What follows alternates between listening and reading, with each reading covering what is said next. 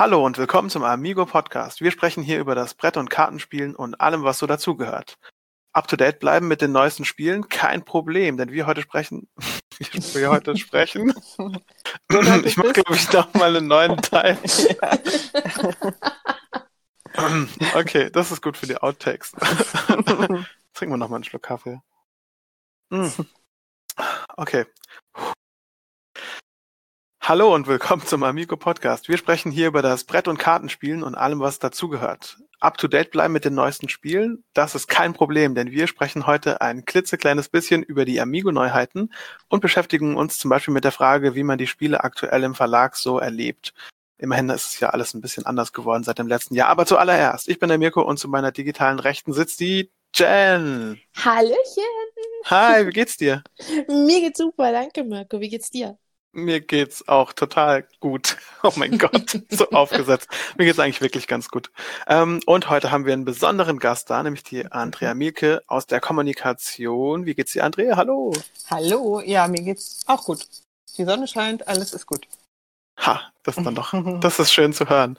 Okay, also bevor wir mal kurz über die Neuheiten sprechen, müssen wir erstmal kurz so Touch Base nennt man das im Business Speak. Also was haben wir denn so als letztes gespielt? Fangen wir doch zum Beispiel mit der Jen an. Ja, also ähm, ich hatte ja Urlaub, zwei Wochen, und in den zwei Wochen habe ich äh, einiges mit Freunden gespielt, habe auch ein paar neue Spiele kennengelernt. Zum Beispiel Harry Potter und der Kampf um Hogwarts. Fand ich sehr geil, kann man zu viert spielen, ist so ein, ein bisschen wie Andor, man spielt im Team gegen das Brett und gegen das Spiel. War super, super spannend. Also hat echt richtig Bock gemacht. Voll schön. Cool. Ja. Und bei dir, Andrea? Ich habe zuletzt eins von den äh, Sherlock-Spielen von Abacus gespielt. Das sind diese mhm. Spiele, wo man nur einen kleinen Kartensatz hat und dann muss jeder irgendwelche Indizien zu dem Fall auslegen, von denen er hofft, dass sie irgendwie relevant sind. Und äh, am Ende muss man den Fall lösen. Und das macht mir immer wieder Spaß. Also, die kann ich empfehlen. Das ist super Richtig cool. Ich habe cool. das, das bei uns im Showroom, glaube ich, mal gesehen. Ist das das? Dem kleinen Kartenset? Ja, genau. Also da gibt's ja mittlerweile relativ viele. Ich habe auch schon fast alle durch, weil wir da wirklich so eine kleine Sucht entwickelt haben und gedacht haben, ja, jetzt haben wir den geschafft und jetzt kommt der nächste, der ein bisschen schwieriger ist. Und ähm, ja, wir schaffen es nicht immer richtig gut. Ich glaube, das letzte Mal waren wir nicht wirklich gute Detektive. Wir haben es zwar gelöst, aber ähm, auf Umwegen und für jeden Umweg ähm, verliert man quasi Punkte. Also äh, wir sind zum Ziel gekommen, aber es war nicht so ganz der richtige Weg. Eben, aber gelöst ist gelöst, ne? Das haben wir uns dann auch schön geredet.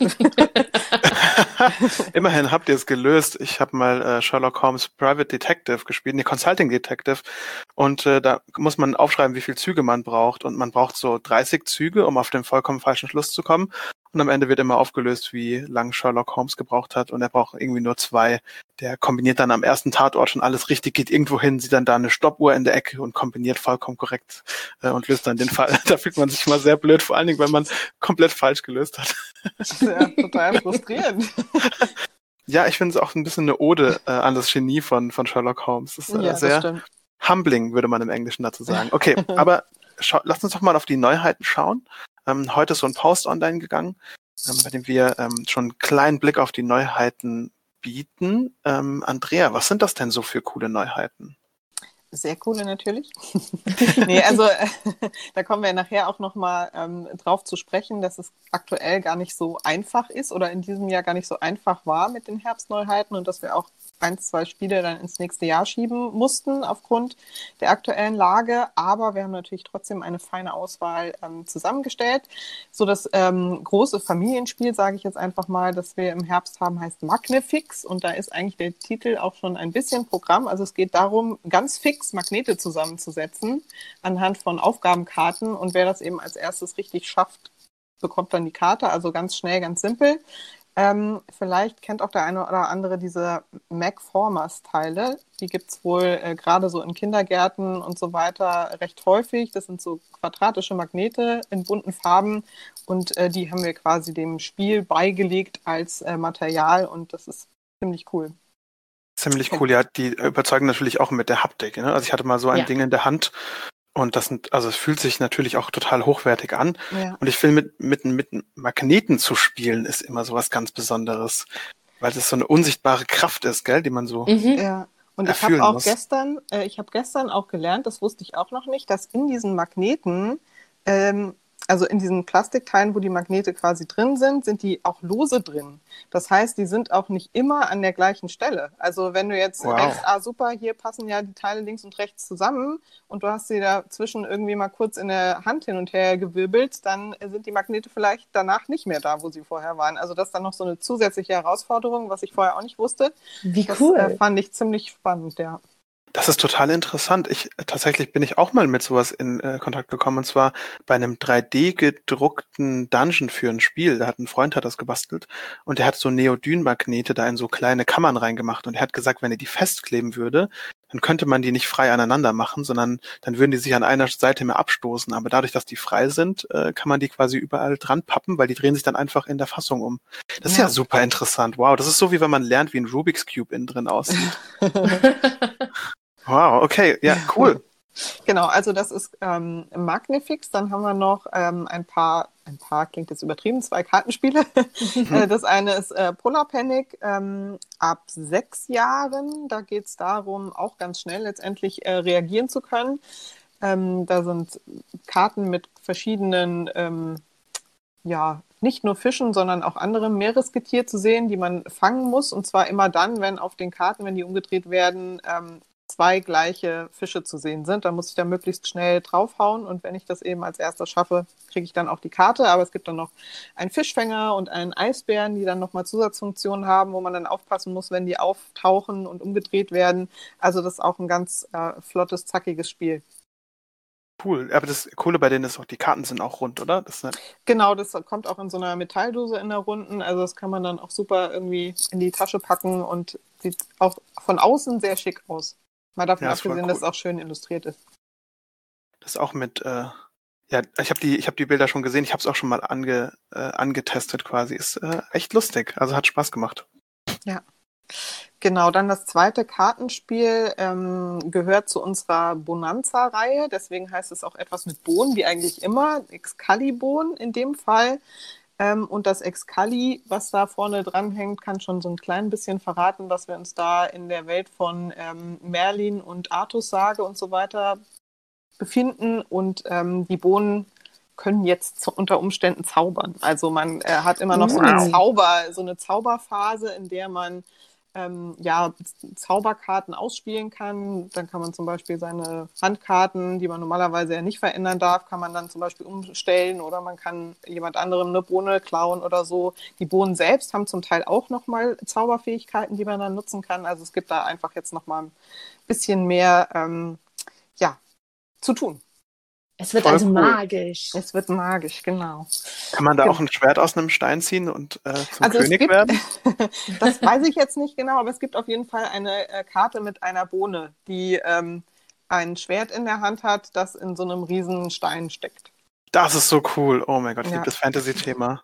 Ganz, ganz schlimmer Nerd dafür, aber wow. Okay, das äh, ja muss ich Genau. auf jeden Fall mal spielen. Schade, dass ich noch nicht in die Finger bekommen habe. Ja, ein bisschen dauert es ja auch noch, aber Hm. nicht mehr lang.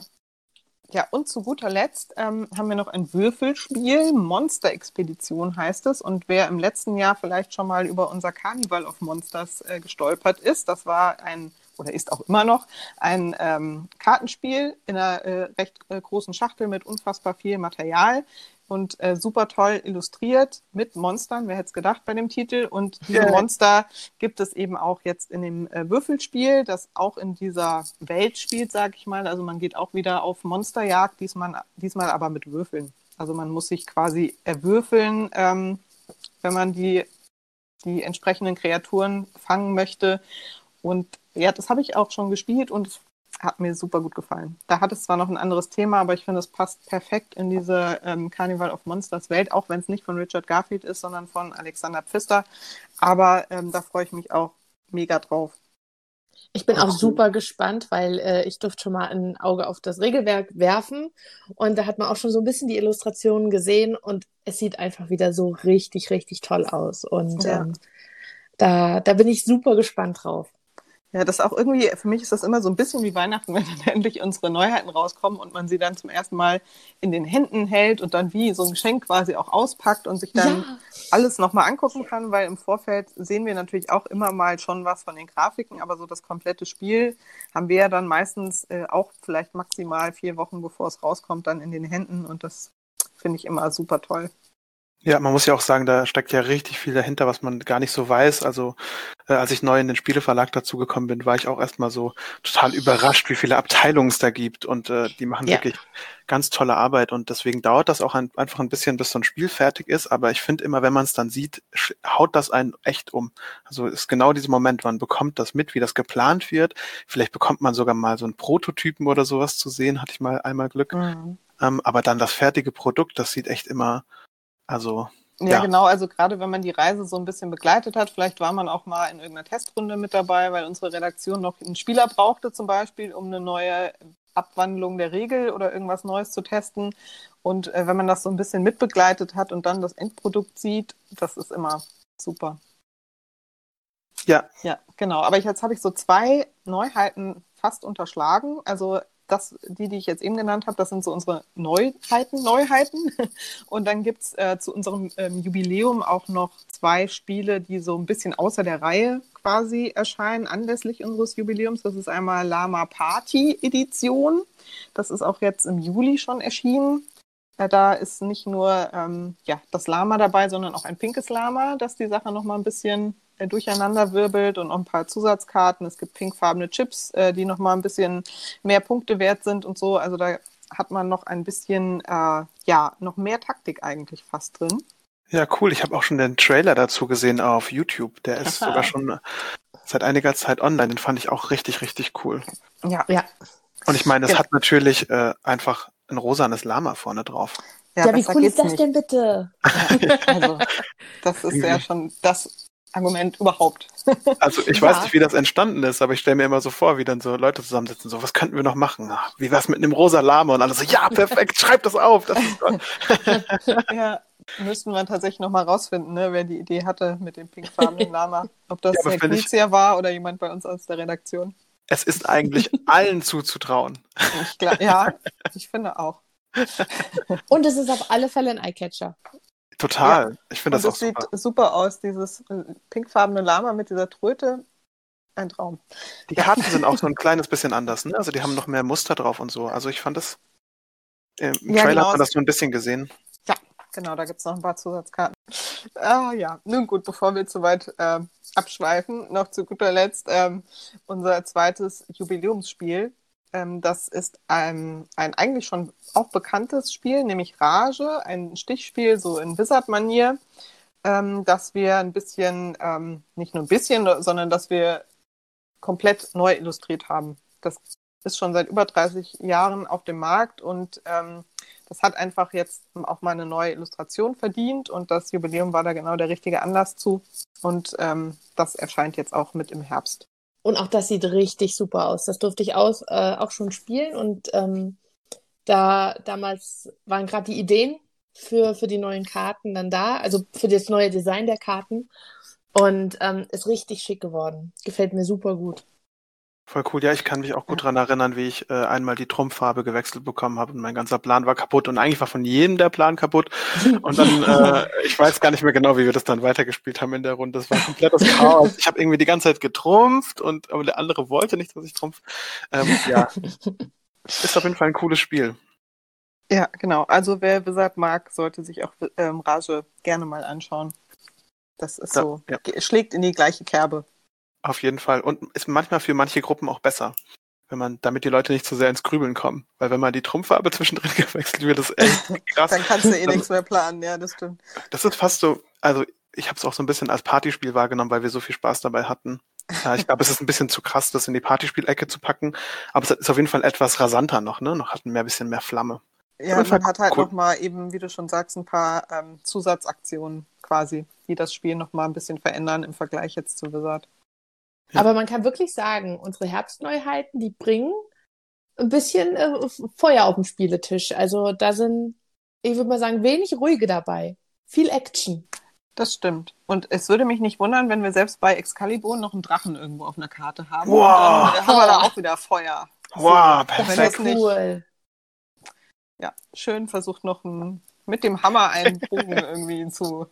Finde ich super. Und, und den Bogen danach kommentieren. Das ist eigentlich ein Klassiker das für den das, Podcast. Das ist, das ist so wie einen Witz erklären. Aber gut. Das finde ich großartig. Ja, ich freue mich auch total auf Excalibur, auch weil ich das noch nicht gespielt habe und äh, auch auf das Carnival of Monsters Würfelspiel, also auf Monster Expedition.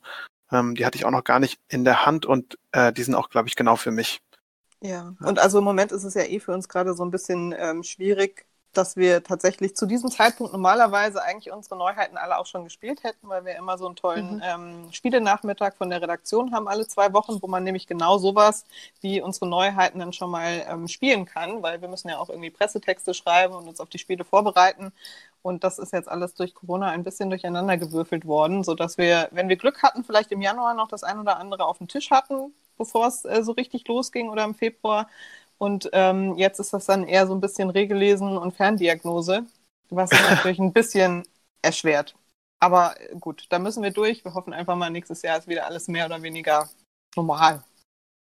Ja, oder im besten Falle sogar ähm, kommen wir besser aus der Krise noch vielleicht raus und sind kurz aufgestellt und haben dann das Beste sozusagen draus gemacht. Ne? Es fällt ja auch ein bisschen die Messe weg und so, das ist auch immer schwierig, ähm, wie man das jetzt kommuniziert.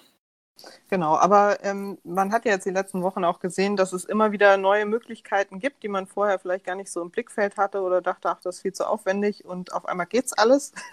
Von Mhm. daher ähm, findet man ja immer wieder Lösungen. Also ich bin auch sehr gespannt auf die Spiel digital, wie sich das so ähm, entwickelt und was uns da geboten wird. Also von daher Oh wird ja. es auf jeden Fall ein spannender Herbst in jeglicher Hinsicht.